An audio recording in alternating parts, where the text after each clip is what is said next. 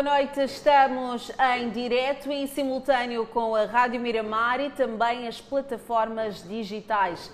O município de Maputo quer corrigir assentamentos informais. Exatamente, Ângela. O Distrito Municipal Catembe poderá nos próximos anos ser abrangido com plano de urbanização.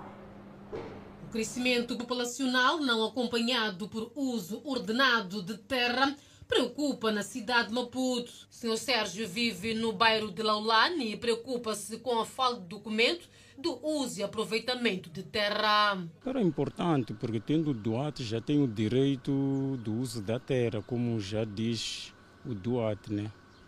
Então, tendo o doate, já tenho certeza que mesmo se aparecesse alguém, de repente eu teria como Sim. Nos próximos tempos, o município de Maputo poderá contar com reforço de técnicos topográficos que poderão apoiar o plano de ordenamento territorial. Com os resultados coletados, o Conselho Municipal irá elaborar os planos parciais de urbanização, os planos de pormenor, que permitirão responder aos diversos pedidos de regularização e atribuição de doados, direitos a provimento da terra, bem como assegurar a implantação de serviços que acompanham o crescimento da CATEM. O município de Maputo quer correr atrás do prejuízo e evitar assentamentos informais. Por isso, são identificados alguns bairros do distrito de Catembe, onde o plano de ordenamento territorial vai decorrer. Portanto, os planos que vão nascer nestas áreas vão procurar manter, tanto quanto possível, aquilo que existe. Uh, no processo de desenho, por exemplo, das vias, portanto, os arruamentos por onde irá passar a infraestrutura, drenagem, água e, e outros serviços, teremos que ver de que forma é que afetamos pouco as pessoas que já lá ocupam este território e a vantagem do exercício que foi feito. Utilizaram as técnicas mais avançadas de topografia. As construções desordenadas, aliada à falta de financiamento para a implementação do projeto de construção vertical, são os grandes desafios para a realidade de Maputo. Se nós pudéssemos pensar que numa vizinhança onde vivem cinco famílias, estas famílias podiam não estar em cinco terrenos, estar em metade deste espaço e construirmos na vertical, iríamos ter maior provisão de espaço para o futuro crescimento e não é isso que está a acontecer. O município de Maputo diz estar disposto a encorajar o setor privado a apostar em construção de edifícios mais acessíveis através da facilitação do acesso à terra. Ainda na cidade capital, o município de Maputo tapou buracos na Avenida 24 de Julho por baixo do, da ponte Maputo-Catembe. A intervenção que acontece depois da exibição de uma reportagem da televisão Miramar, que mostrou como os buracos dificultavam a circulação. Cenário diferente no local onde buracos na estrada condicionavam mobilidade e causavam engarrafamento na Avenida 24 de Julho, por baixo da ponte Maputo-Catembe. Estas imagens mostram a ginástica que os automobilistas tinham que fazer para fugir às covas. Depois da reportagem da TV Miramar sobre o problema, o município de Maputo tapou os buracos. Agora, né, como fizeram coisas, está bonito. A gente já não tem engrafamento, não tem nada disso. A gente passa tão bem. Está a ver como está agora. Estamos a andar tão bem. Em duvido naquela altura que era cheio de cova ali, era muito difícil. Ainda por cima a entrada da cidade, covas assim, fica muito cheio. Automobilistas satisfeitos. Não, está não. Agora dá para andar. Já dá para andar. Mas, pelo tempo que duraram, as covas são inesquecíveis. Passávamos ali, não tinha como fugir, mas estragava caro aquilo, as covas. Ainda aqui na Avenida 24 de Julho, o ponto problemático imediatamente depois do local onde covas foram tapadas é a esquina da 24 de Julho com a Avenida da Tanzânia, onde as covas que aqui estão fazem com que os automobilistas sacrifiquem suas viaturas, situação que pode vir a propiciar acidentes na tentativa de evitar essas covas.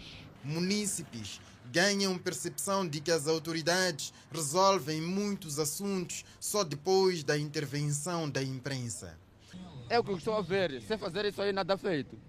Sem reportagens, nada. Nada feito. Se fazer reportagem, é na altura que as coisas já andam.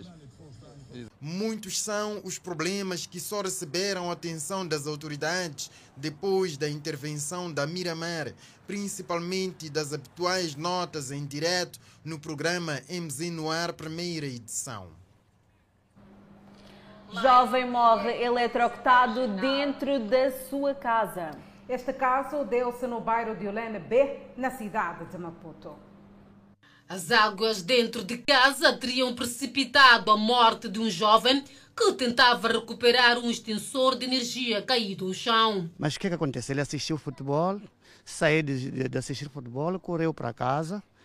Epa, aconteceu que ele tentava acender eh, o dragão e tudo não correu bem. Então é triste para nós, para nós todos, como jovens, como pessoas, é triste. O corpo do jovem foi encontrado precisamente neste local e, como podemos ver, a casa está submersa. A circulação só é possível por via destes blocos. A morte foi causada com a energia, com a corrente elétrica. Conforme vê-se, talvez uma extensão fora. O irmão que lhe encontrou, ele já está de lado. Havia dito de que ele que tenha desligado, ele que veio desligar os interruptores fez cair os interruptores. O pai não encontra explicação para o sucedido. Estou, estou a ver ali onde que ele caiu. Epa, não sei como que E cozinha está aqui, fogão está aqui, mas ele caiu ao, ao lado. Não sei como foi caiu ali. Não sei, não sei, não sei explicar. A zona é propensa à inundação. Os moradores vivem dentro das águas que há meses concentram-se nos quintais ruas e interior das casas. O perigo não anda longe. Várias, não é primeiro nem segundo caso, isso aqui são várias. Aqui houve um só que acabaram fechando, por causa disso aí. E além disso, a pessoa às vezes vem embriagada, esquece de que aqui está cheio de água e acaba entrando daqui mesmo. E já não pensa, não tem como ir para frente e para trás. E tem muitas cobras também. Ninguém está a intervir, por isso não temos estruturas, Está acontecendo sempre assim, porque nós parece que somos aquáticos. Isso é terrível. Os moradores pedem intervenção de idilidade. É, o Estado aqui não assume, vou dizer assim. Já nós estamos mal, porque hoje em dia não é fácil para você sair daqui para aqui, apanhar o espaço de estar a viver, não é fácil. Então complica muito. Nós é, pedíamos muito quem é de direito estar à frente desse assunto. No bairro Rolene B, algumas casas abandonadas mas há indicação de que em tempo seco voltam a ser habitadas. O Gabinete Central de Combate à Corrupção em Nampula trabalha na requalificação das futuras instalações em Nampula. Prestes a terminar a obra, verificou-se falhas na execução da mesma, que bloqueou os canais de escoamento de água e não só. São os efeitos do ciclone tropical Ana, que desde janeiro até esta parte se fazem sentir nas províncias de Tete, Zambésia e Nampula. Fora as mortes, centenas de pessoas tiveram ferimentos e milhares ficaram sem casas. Muitas estradas pontes e habitações foram destruídas, sem contar com zonas que continuam alagadas. Aos efeitos da tempestade, as futuras instalações do Gabinete Provincial de Combate à Corrupção de Nampula não escaparam. O que se vê é água por todo o lado. A nossa equipa de reportagem esteve nesta semana a reportar o cenário. A situação está muito grave. Epa, a FAG devia fazer antes, antes de, de construção, ia fazer uma a estrada eles começaram fazer uma vala de, de drenagem para se não, não, não, não, não, não encher essa água. Assim, dessa forma, vai complicar a estrada, porque assim, dessa forma, a água vai precisar muito investimento. E, o edifício, se encher, o edifício vai ficar muito embaixo, vai ficar, vai, vai, vai ficar mal, mal realizado. A FAI também foi de empreiteiro, devia realizar, devia realizar antes, antes de construção. Ia fazer, uma, ia fazer um enchimento depois de instrumento e a organizar ver qual será o nível da água. Em resposta, neste comunicado, o Gabinete Central de Combate à Corrupção explica que as futuras instalações do Gabinete Provincial de Combate à Corrupção de Nampula têm ao redor duas estradas, a Estrada Nacional número 104 e a Estrada Regional número 686. A Estrada Nacional 104 foi requalificada e pavimentada após o início da construção do edifício, tendo sido reabilitada num nível muito alto, fazendo com que o edifício e as residências à volta ficassem abaixo do nível. Para gravar, durante as obras foram eliminados os canais de escoamento das águas do edifício. Para colmatar a situação, o Gabinete Central de Combate à Corrupção trabalha junto do Ministério das Obras Públicas, a Administração Nacional de Estradas, estando a decorrer ações de requalificação para o escoamento da água. O licenciamento militar está prestes a terminar em todo o território nacional. E Danissa, para que mais de 200 mil jovens pudessem aderir ao processo, foram criados diferentes postos móveis. A dias de terminar o recenseamento, a cidade de Maputo está próxima de alcançar a meta estabelecida. 200 mil jovens foi a meta fixada pelo Ministério da Defesa para o recenseamento militar deste ano. A poucos dias de terminar o processo, em Maputo, movimento em diferentes postos de recenseamento é o que se registra. Por falta de tempo, muitos jovens deixaram para o fim para aderir ao processo. Eu não tinha tempo nesses dias, então aproveitei hoje, pedi dispensa e vim. Está satisfeito por licenciar-se? Sim, estou. Então... Tempo, estudo tema. Aproveitei no momento. De recensear 20.970 jovens e neste momento está bem próximo de atingir a meta. E a esta altura nós estamos próximos de alcançar a meta. Quer dizer, digo a esta altura até os dados da sexta-feira passada estávamos com um déficit de cerca de 1.291 jovens para alcançarmos a meta que nos foi atribuída. Face, em face a isso, nós acreditamos que sim, alcançaremos a meta. Estamos... E para conseguir-se alcançar mais jovens para o recenseamento militar, foram criados postos móveis em diferentes bairros da cidade de Maputo, com destaque para o distrito de Campo Fumo, Chamanculo e Camachaquén. Estamos desdobrados no terreno, os postos móveis criados estão é, a efetivar-se a, a, nível da cidade de Maputo e os jovens estão a aderir em massa. Lamentamos o fato de estarem a aderir em massa no, no final do processo. Isso é que nos dificulta dizermos taxativamente a, a quantas é que podemos alcançar a meta que nos foi estabelecida. O recenseamento militar iniciou no passado dia 3 de janeiro e termina no próximo dia 28 de fevereiro. O presidente da Ucrânia afirmou que o seu país foi abandonado após a invasão russa, acrescentando ainda que acredita que os grupos de sabotagem enviados por Moscovo entraram na capital Kiev.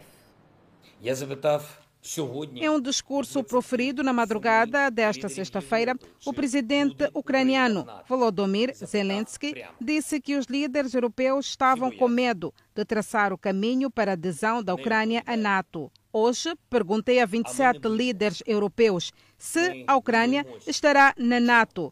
Perguntei diretamente. Todos estão com medo. Ninguém responde, disse ele.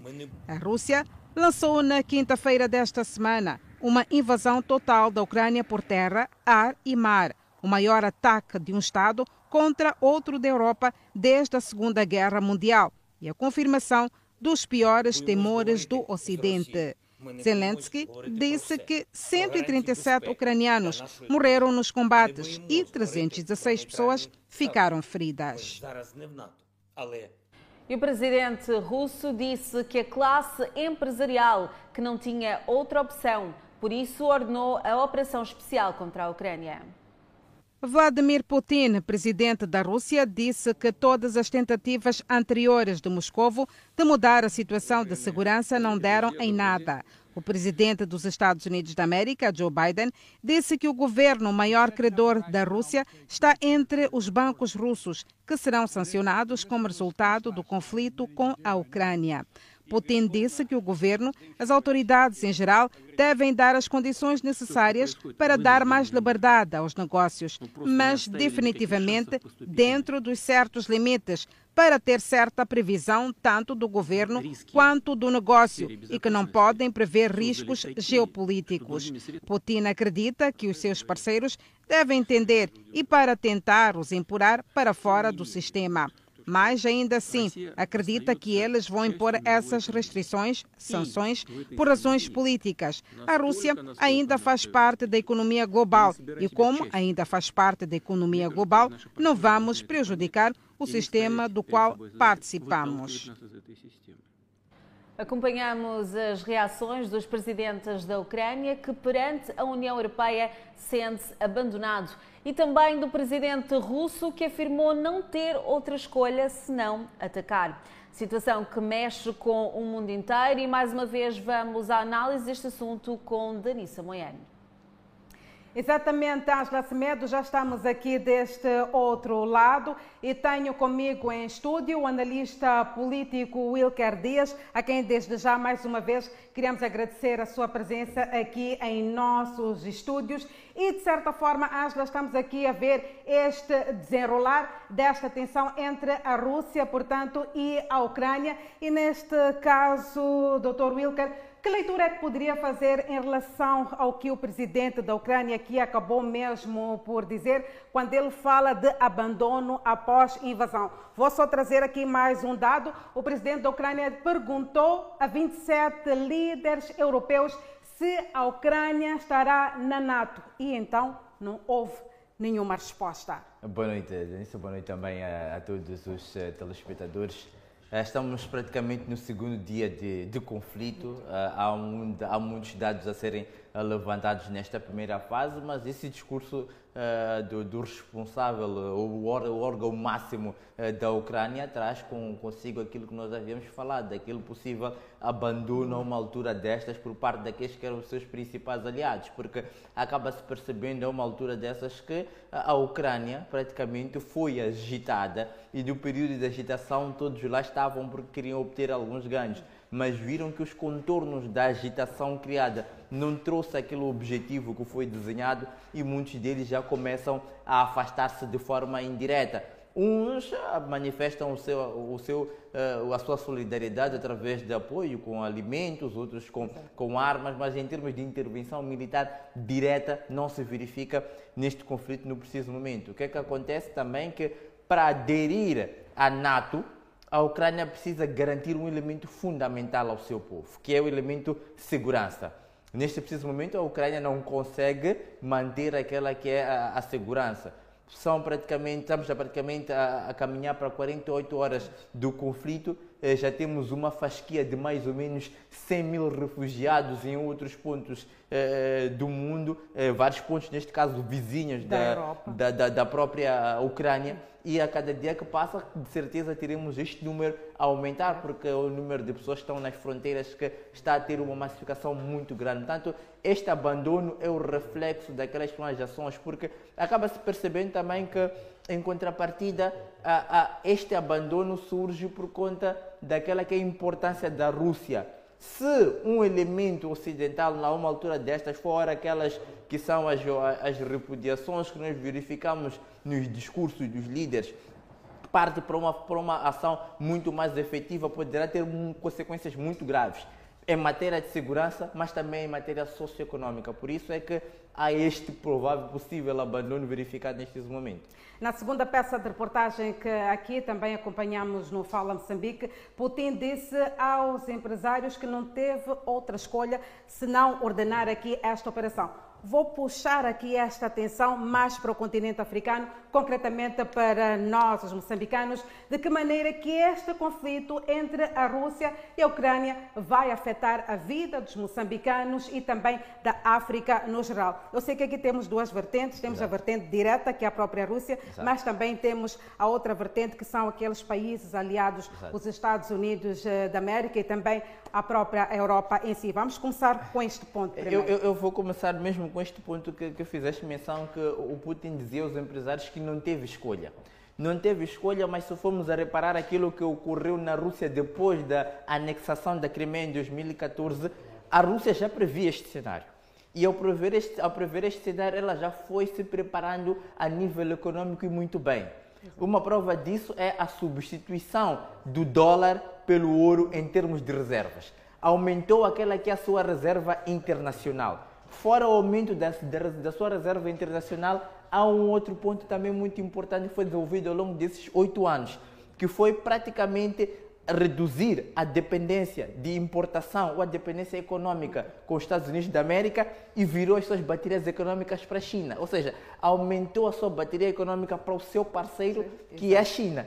Portanto, neste preciso momento, acaba se preparando que a, Rússia vai sofrer, mas não vai sofrer de uma forma muito brusca. E esta preparação, a ida ao, ao mercado cambial e algumas Exato. outras operações de reforço aos próprios bancos existentes na Rússia servem claramente como um, um clarão para aquilo que é o nível de preparação para a Rússia.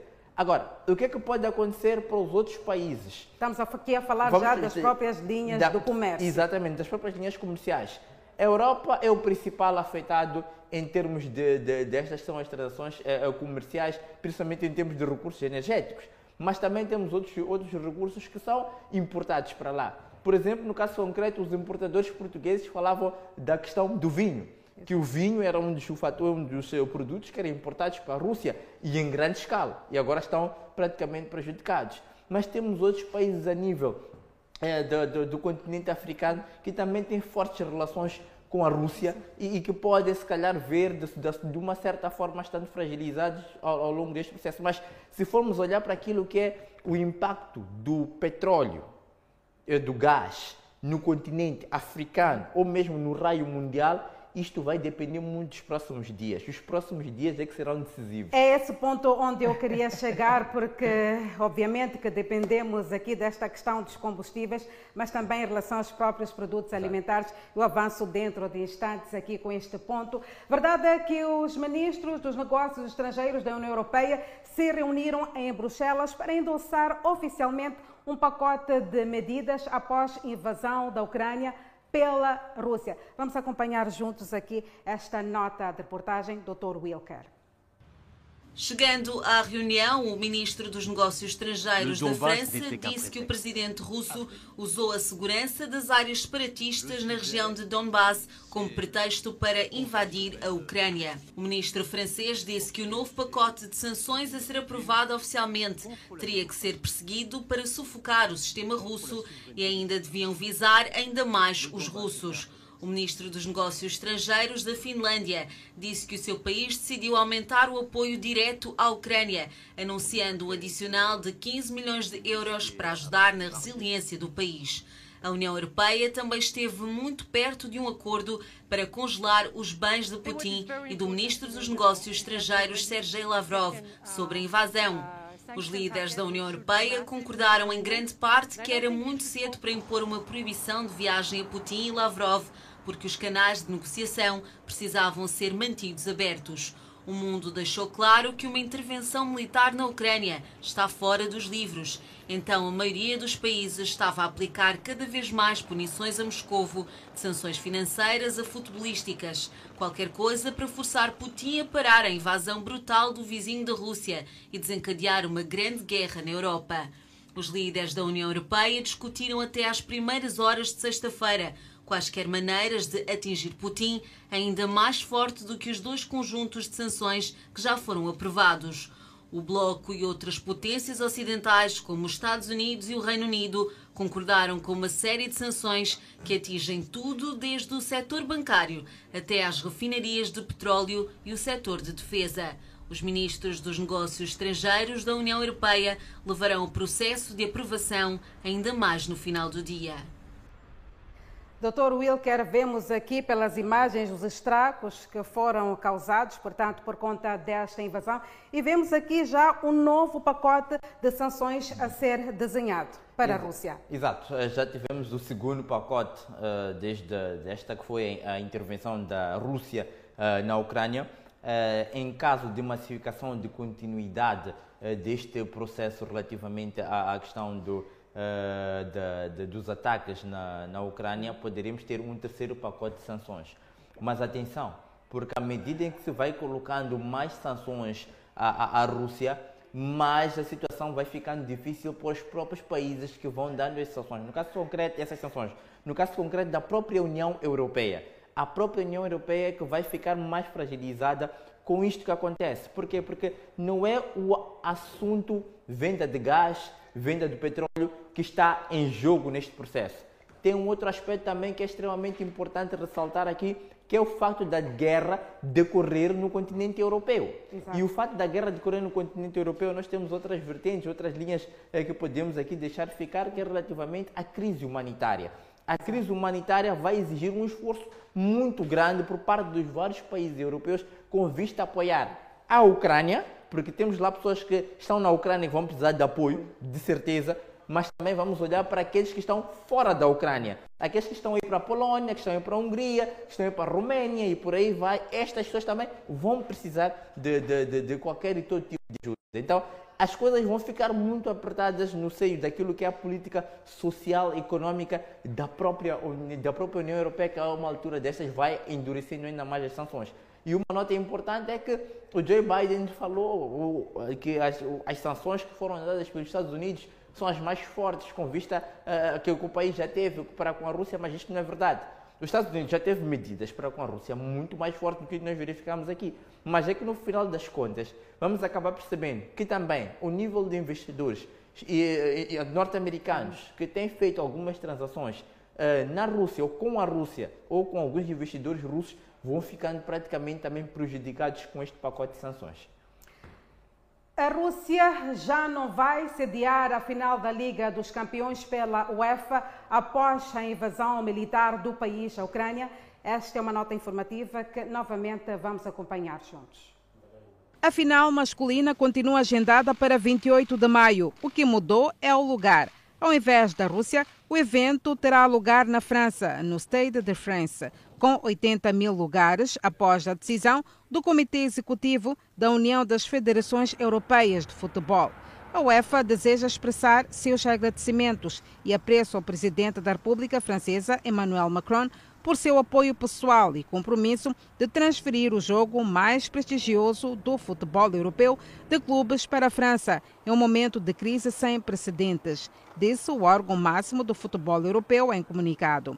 Junto com o governo francês, a UEFA apoiará totalmente os esforços de várias partes interessadas para garantir o resgate de jogadores de futebol e das suas famílias na Ucrânia, que enfrentam terríveis sofrimentos humanos, destruição e deslocamento. A reunião também decidiu que os clubes e seleções russas e ucranianas nas competições da UEFA terão que jogar em locais neutros até novo aviso.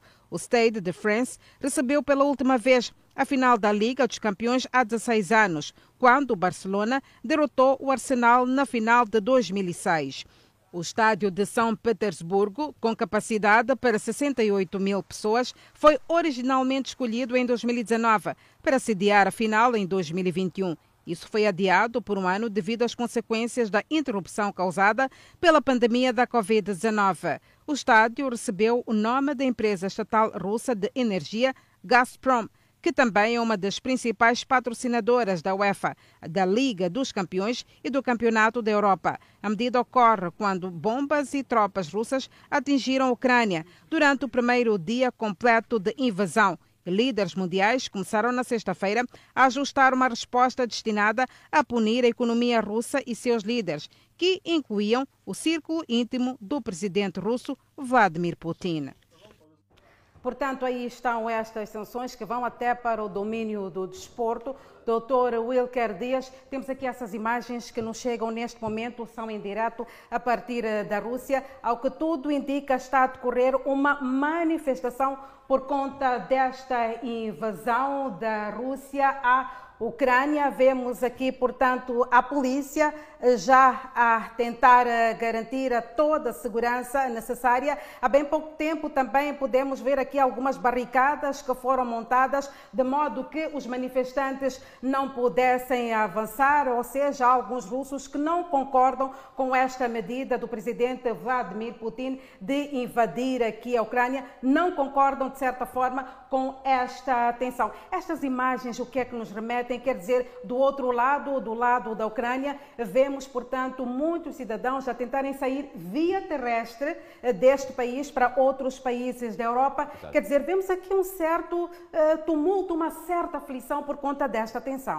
Exato. Uh, estes movimentos que nós acabamos verificando aqui uh, estão a ser realizados praticamente desde a manhã de hoje. Há muitos uh, manifestantes que foram detidos uh, em vários pontos da Rússia contra aquela que foi a intervenção da Rússia uh, neste momento para com o seu país vizinho, neste caso a, a Ucrânia. Claramente que a onda de insatisfação seria grande para quem tem familiares nestes pontos. E as ondas de manifestações não estão só na Rússia, mas estão em grande parte do mundo com vista a colocar uma certa eh, pressão à Rússia e recuar naquela que é a, a sua posição neste momento. Mas eu, eu acredito que a uma altura dessas e no estágio em que o conflito eh, se encontra, dificilmente a Rússia irá recuar naquele que é o seu uh, processo ofensivo. Se nós formos a ver, nós estamos, a Rússia está praticamente neste momento a 10 km de Kiev. Segundo aquilo que se fala, está na zona periférica de Kiev, que é a capital ucraniana. E fala-se neste momento que o próprio governo local está a tentar mudar aquela que é a sua base para um outro ponto mais distante eh, da capital para conseguir garantir aquela que, aquele que é o funcionamento, pelo menos, serviços mínimos eh, do Estado. Então, isto, isto remete-nos a um pensamento que o principal objetivo do Putin, agora, neste momento, muda a sua narrativa ou começa a perceber-se de forma muito mais direta que fora a proteção daquela zona em que tem lá os separatistas e tem lá a maior parte das pessoas russas, é o processo da própria desmilitarização do exército ucraniano. Exato. Essa desmilitarização vai até Kiev, por quê?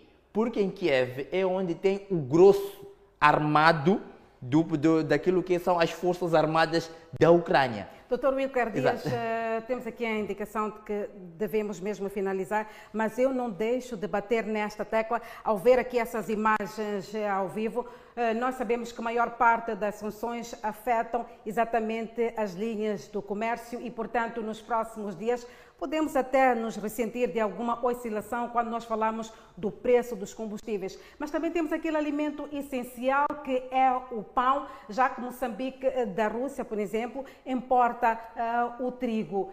Estamos, afinal de contas, perante aqui cenário, que medidas de precaução é que Moçambique deve tomar? Primeiro ponto, Moçambique não tem as linhas comerciais fechadas com a Rússia.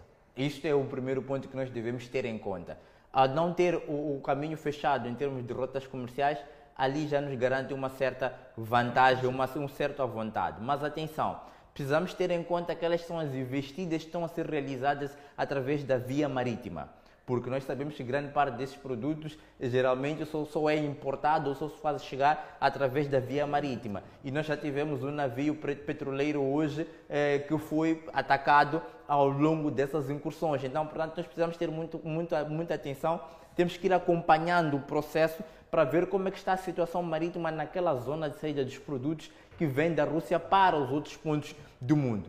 Poderemos nos ressentir sim mas também eu acredito que a, a própria Covid-19 serviu de exemplo para nós, para que nós possamos verificar outras linhas de acesso aos produtos básicos ou produtos essenciais para a nossa sobrevivência. Porque se nós ficarmos agarrados em uma única fronteira, poderemos ter consequências nefásticas na nossa própria economia.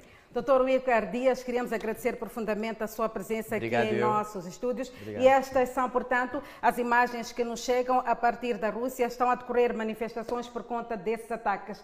Em relação aos moçambicanos que estão na Ucrânia, temos informação de que cerca de 16 estudantes infelizmente, estão a são e salvo com estes ataques. São informações, naturalmente, que nós vamos trazendo nos nossos blocos noticiosos, em especial aqui ao Fala Moçambique. Angela Semedo, agora é contigo. Obrigada, Danissa Mochanga. E o governo pretende fomentar a indústria de produção de açúcar. Esta é uma reportagem que poderão acompanhar logo a seguir a um curto intervalo. Fala Moçambique, volta já. Eu falo Moçambique que está de volta com mais informação. No âmbito do projeto de reconstrução pós-ciclone IDAI, já foram identificadas 15 mil famílias que vão se beneficiar de igual número de casas. A divulgação dos resultados do inquérito habitação aconteceu na manhã desta sexta-feira na cidade da Beira. São 15 mil habitações a serem construídas pelo governo com apoio dos parceiros em benefício das vítimas do ciclone Idai. Daí justifica-se a presença em massa aqui das comunidades que é para acompanhar a divulgação dos resultados do inquérito habitação. Filomena Antônio, esposa e mãe de quatro filhos, conta que quando da passagem do ciclone Idai, a sua casa destruiu-se completamente estando nesta altura a viver em condições difíceis. Ao ter sido inscrita no processo do inquérito habitação, ela diz que aguarda ansiosamente pela construção da sua nova moradia. Eu espero uma boa construção se chegarem na minha casa. O que dá para fazer e podem fazer, que é a construção, que eu quero de verdade, porque fui uma sofrida também, que a minha casa caiu. O governo necessita de 700 milhões de dólares para fazer face à reconstrução parcial e total das habitações afetadas pelo ciclone Idai, tendo conseguido mobilizar junto dos parceiros de cooperação apenas 150 milhões de dólares, dos quais 42 milhões de dólares disponibilizados pelo Banco Mundial. Foi lançado o um inquérito às famílias que sofreram eh, e hoje estamos aqui para dizer que o resultado desses inquéritos já é conhecido e já sabemos quais são essas famílias que vão se beneficiar dos 42 milhões de, de dólares para reconstrução no âmbito no que diz respeito ao setor de habitação.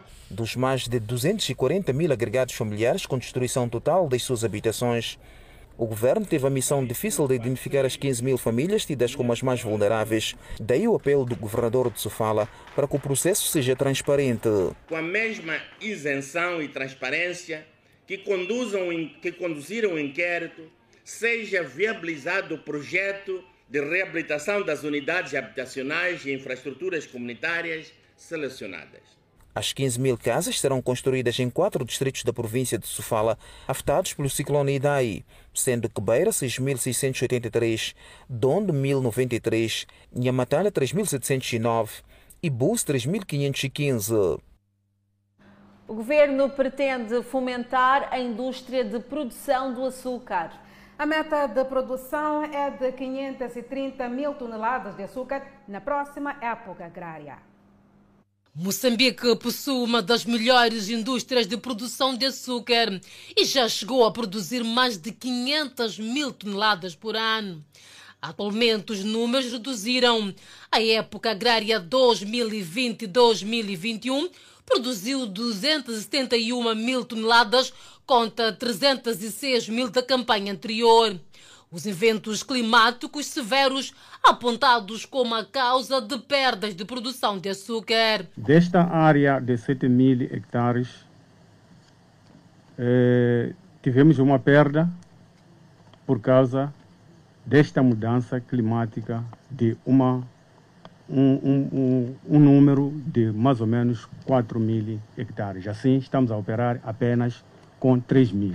No encontro havido na açucareira da Maragra, entre os diversos intervenientes da produção de açúcar e o ministro da Agricultura e Desenvolvimento Rural, Celso Correia, os produtores apontaram, entre outros, a falta de financiamento e infraestruturas melhoradas para escoamento de açúcar. Precisamos que a CFM retome uh, uh, as operações.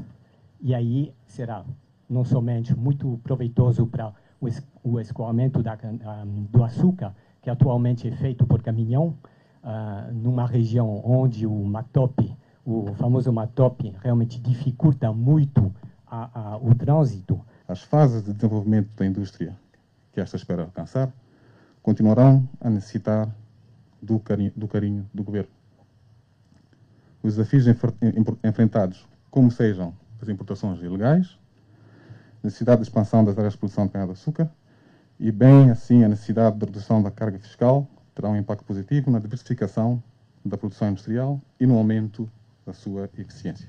As preocupações chegaram ao ministro, que avançou, entre outras ações do governo, o fomento da indústria do açúcar, com olhos postos no aumento da capacidade de produção. Estamos a 50% da nossa capacidade, a oscilar nos últimos anos e queremos chegar a 500 mil toneladas. Esta, este compromisso que acabaram de ouvir dos nossos produtores de absorver a produção até 500 mil toneladas, abre portas para quem quer investir no setor agrícola uh, de cana. Encontro que serviu de balanço sobre a produção de açúcar e perspectivar a próxima época agrária. O ministro Correia garantiu que o governo vai continuar a criar condições para um desenvolvimento harmonioso. Queremos todos os trabalhadores engajados, satisfeitos com benefícios. Queremos que o setor privado continue dinâmico, também a, a investir cada vez mais. No final, queremos harmonia no setor para continuarmos a trabalhar. Moçambique conta com quatro unidades de produção do açúcar e emprega 32 mil trabalhadores. A melhoria no fornecimento de água, vias de acesso, construção de duas maternidades e oito sedes dos bairros são as conquistas destacadas pelos municípios, segundo o segundo aniversário da cidade de Moatize.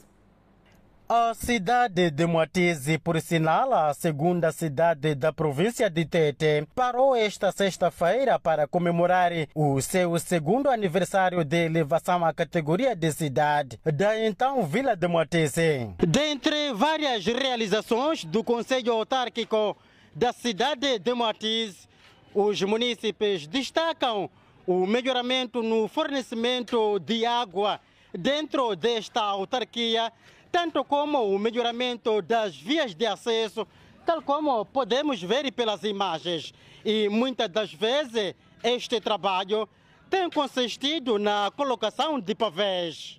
A pavimentação das ruas da cidade de Moatize, a própria limpeza, o saneamento do meio.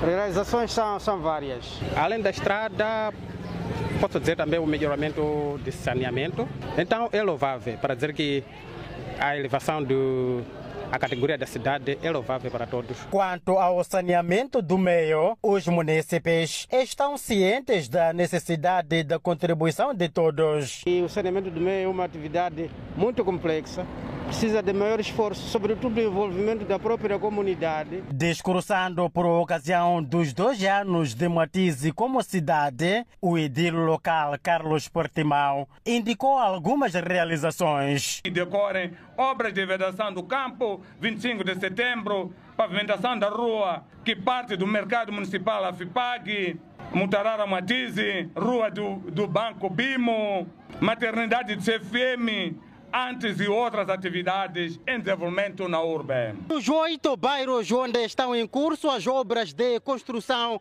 das sedes dos seus respectivos bairros, as obras de construção destas infraestruturas, sobretudo nos bairros 25 de setembro, Chipanga e aqui no bairro Chitata, as mesmas já estão na sua fase conclusiva. Portimão chamou a necessidade da contribuição de todas as forças vivas para que Moatize seja a verdadeira almejada cidade modelo. O nosso ser e estar cidade como munícipe e liderança desta cidade exige de nós unidade, reconciliação, interesse de todos os segmentos da sociedade que nesta cidade vivem. O governo da província de Tete deixou um desafio à edilidade. Esta cidade é desafiada a continuar a promover melhor ambiente para investimentos de pequenas, médias e grandes empresas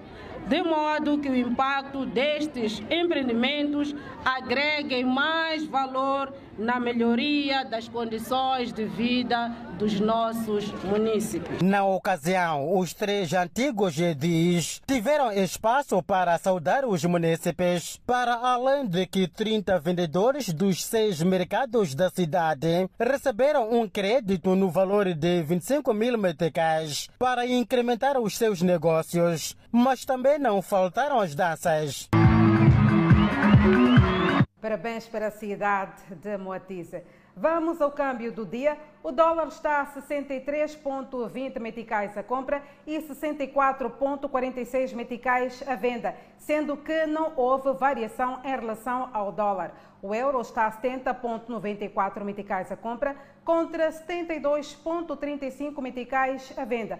Por fim, o rand, a divisa sul-africana, está a 4,16 meticais a compra e 4,25 meticais a venda. Nas últimas 24 horas, o país registrou 23 recuperados da Covid-19. Dados para acompanhar logo a seguir ao intervalo. Até já. A Fala Moçambique que está de volta é com mais informação, estimada em 15 milhões de dólares, lançada na beira a linha de subvenções para o apoio ao setor privado em sete províncias assoladas pelos ciclones Idai e Kenneth.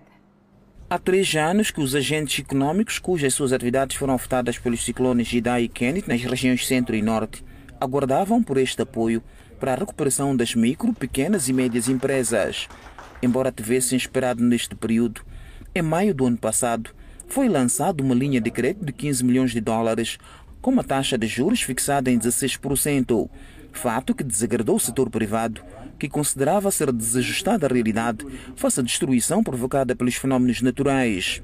Com o lançamento de uma linha de subvenções para o apoio a este setor, os empresários agradecem a iniciativa do governo. Este movimento hoje de 15 milhões de subvenções acho que só temos que agradecer ao governo. São fundos perdidos, sem juros.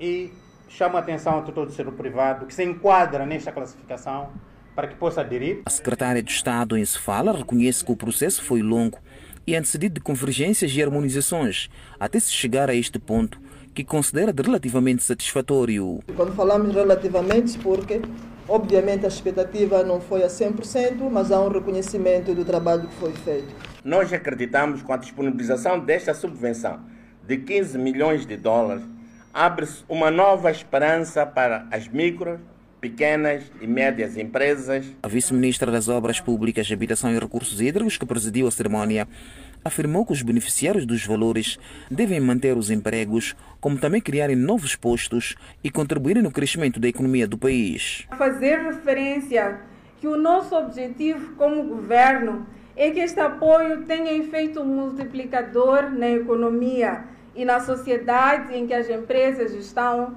inseridas.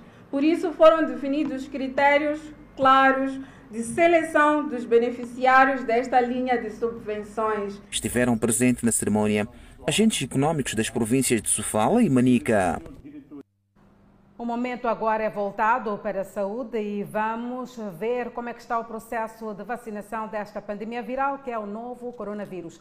Angela Semedo já está posicionada, agora é contigo.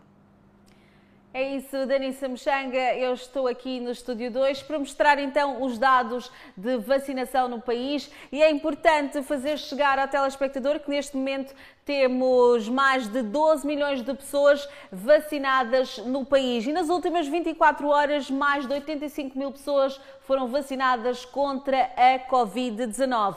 E completamente vacinadas no país temos mais de 10 milhões eh, de pessoas. Vamos agora olhar para diferentes pontos do país para perceber como é que está a decorrer então a vacinação. Vamos olhar para Cabo Delgado, que tem uh, pessoas vacinadas, uh, mais de um milhão de pessoas vacinadas contra a Covid-19 e nas últimas 24 horas uh, mais de 4 mil pessoas. Vamos agora até a Zambésia, que tem mais de um milhão de pessoas completamente vacinadas contra a Covid-19. Vamos descer um pouco mais, se fala nas últimas 24 horas 10.636 pessoas vacinadas e vamos agora mais para baixo. Maputo província uh, tem neste momento 970 mil pessoas vacinadas contra a Covid-19 e Maputo cidade nas últimas 24 horas 1.267 pessoas foram vacinadas contra a Covid-19. Já sabe que mais dados da vacinação no país pode acompanhar na página de Facebook da televisão Miramar.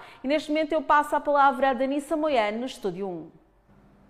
Muito obrigada, Ângela Semedo. Cá deste lado, irei falar da incidência desta pandemia viral, que é o novo coronavírus. Moçambique registrou mais 23 recuperados, elevando o cumulativo para 223.330. O país tem 16 internados que recebem tratamento nos centros de isolamento. Nas últimas 24 horas, o país registrou 19 novas infecções por Covid-19. Estas resultaram de um total de 1.492 amostras testadas à escala nacional.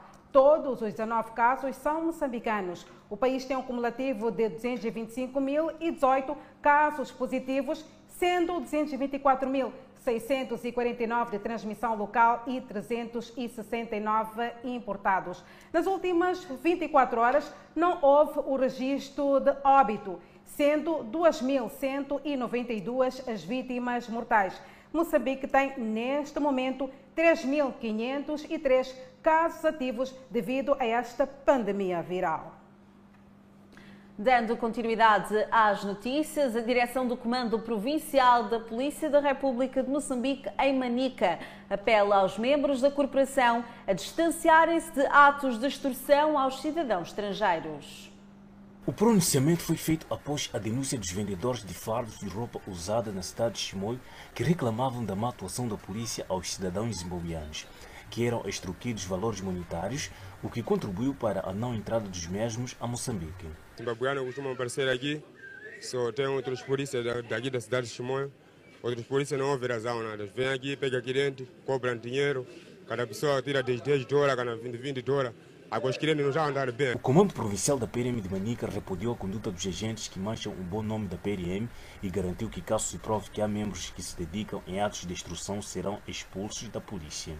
E caso se prove que a informação constitui a verdade, medidas severas serão tomadas eh, aos membros. Refiro-me, eh, serão processados disciplinar e, criminal, e criminalmente com vista a desencorajar a outros que pretendam pautar por mesmas práticas.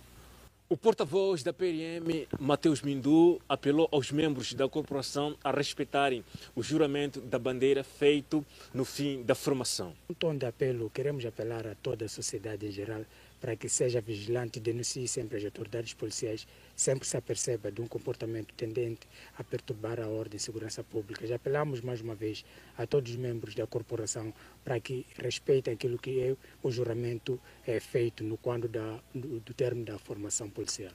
Manica é uma das províncias do país que tem apresentado maior número de cidadãos zimbabuianos por conta da fronteira Moçambique-Zimbábue. Vilanculo celebra esta sexta-feira dois anos de elevação à categoria de cidade. A eletricidade de Moçambique registra por ano perdas na ordem de 100 milhões de dólares. São notas informativas para conferir logo a seguir o intervalo. Até já. O Fala Moçambique está de volta. Vilanculo celebra esta sexta-feira dois anos de elevação à categoria de cidade. Os munícipes destacam avanços, mas pedem melhoria na cobertura de energia e água potável. Suleiman Emuji foi edil de Vilanculo durante 15 anos, o correspondente a três mandatos. Volvidos quase oito anos fora da idilidade, considera que a mesma está a crescer segundo o que havia projetado desde 1928, quando tornava-se primeiro presidente do Conselho Municipal de Vilanculo. Eu fico feliz porque Vilanculo já é uma cidade, mas ainda temos um longo caminho a percorrer para aquilo que os cidadãos exigem de nós como cidade. Uh, mas fico satisfeito porque, apesar da demora, porque eu já, eu, eu já achava que Vilanculo era cidade, tendo em conta aquilo que no país há em cidades, embora tardia, mas fico feliz para a categoria de elevação à cidade. Tal como a Mugim, vários cidadãos também destacam avanços nos dois anos de elevação de Vilanculo à categoria de cidade mas apontam desafios no alargamento da rede de abastecimento de água e energia para os bairros. Vilanculo está a desenvolver, sim. Está a desenvolver, olhando muito mais para a parte da é, rede elétrica, energia elétrica neste caso. O edil de Vilanculo, William Tuzini, reconhece os desafios que são impostos pelos municípios, sobretudo no que diz respeito ao alargamento da rede de abastecimento de água e também de energia. Porém, diz que ações estão em curso. Vamos continuar a melhorar as nossas vias de comunicação, as nossas estradas. Queremos continuar também a melhorar eh, portanto, uh, a qualidade de energia elétrica e a própria expansão e como também a rede de distribuição de água. Portanto, queremos dar água potável e tratada a todos os municípios da nossa cidade. Entretanto, William Tuzini promete que vai continuar a trabalhar de modo a garantir o bem-estar dos cidadãos de Vilanculo, disponibilizando cada vez mais serviços sociais básicos. Vamos continuar a trabalhar é, é, é, praticamente em todas as áreas. Estamos a falar na área social, estamos a falar da área empresarial eh, e principalmente na área de turismo, porque uh, Vilanculo é feito de turismo, a nossa grande bandeira é turismo. Então queremos massificar o turismo e queremos que Vilanculo continue a ser esta cidade especial, este distrito especial, em que todo mundo quer visitar e é apetecível. A comemoração dos dois anos de elevação de Vilanculo à categoria de cidade foi marcada pela inauguração de uma estrada de 3 km construída com recurso a pavês, além de entrega de um centro de saúde. A empresa Eletricidade de Moçambique registra por ano perdas na ordem de 100 milhões de dólares norte-americanos, isto devido ao roubo de energia no país. A eletricidade de Moçambique tem se empenhado na expansão da rede elétrica, até porque a meta é energia para todos até 2030.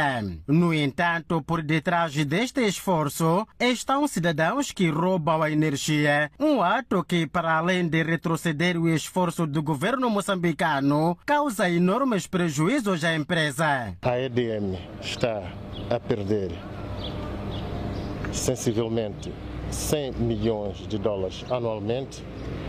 TET é uma das províncias que estamos com índice de perda de 37%. Temos índice de vandalização também alto. O diretor regional da eletricidade de Moçambique fez saber que, por conta de roubo da corrente elétrica, pouco mais de 400 clientes foram processados e destes mais de 100 casos já transitaram em julgados. Até então temos sensivelmente 420 processos já em tribunal, submetidos ao tribunal, e no ano passado 116 transitaram em julgados. Isto é para quem está com fraude de energia elétrica. É necessário realçar que também tivemos casos de vandalizações que também foram encaminhados à Justiça.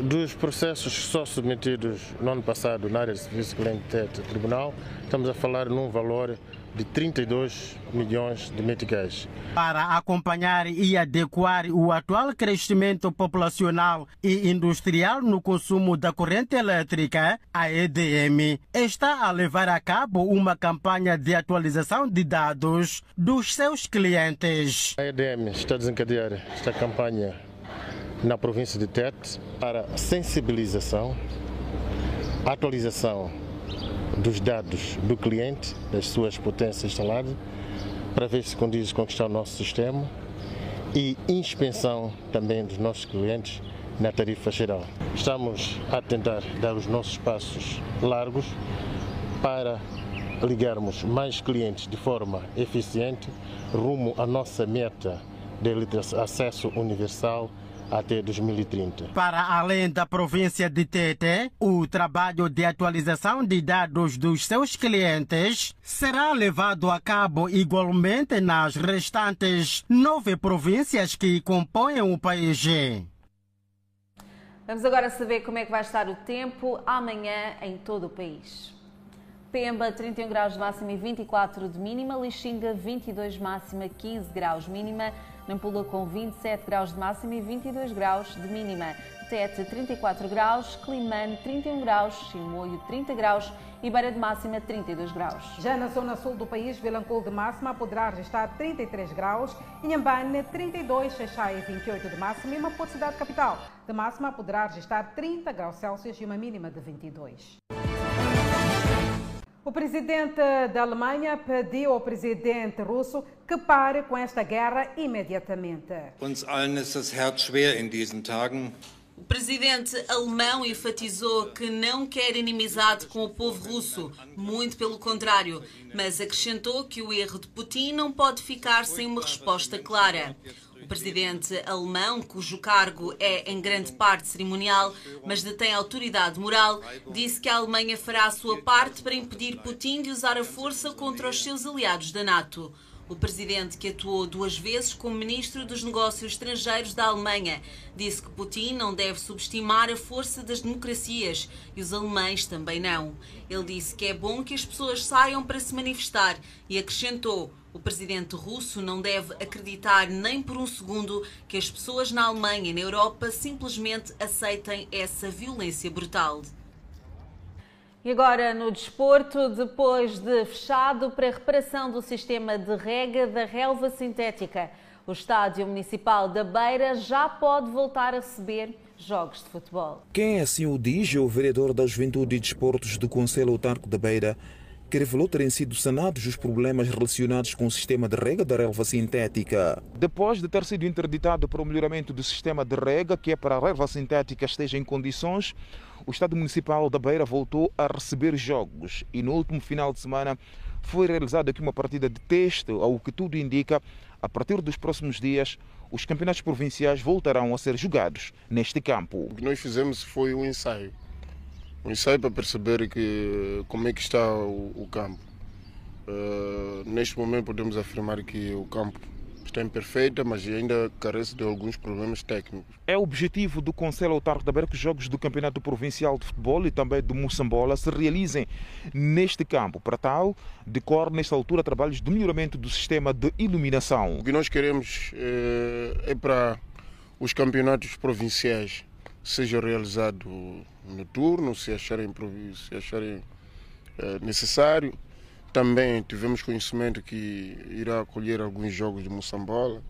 Para nós, eh, jogar à noite é, é, é, cria euforia. Para que os jogos realizem-se à noite, é necessário que o sistema de iluminação do estádio municipal funcione a contento. Temos três torres que estão a funcionar a única torre que foi sabotado o cabo que não está a funcionar. Mas e, aguardamos é, a eletricidade voltar a conectar. Assim que voltar a conectar, nós podemos colocar fio para acender todas as torres. Manuel Mocenema apela aos residentes da Munhava a preservarem o estádio municipal por ser um bem da própria comunidade. E com a reabertura do Estádio Municipal da Beira, colocamos um ponto final ao Fala Moçambique de hoje. Muito obrigada pelo carinho da sua audiência. Nós voltamos a estar juntos amanhã, à mesma hora, aqui no seu jornal. Até lá, fique bem. Um bom final de semana. Bom fim de semana.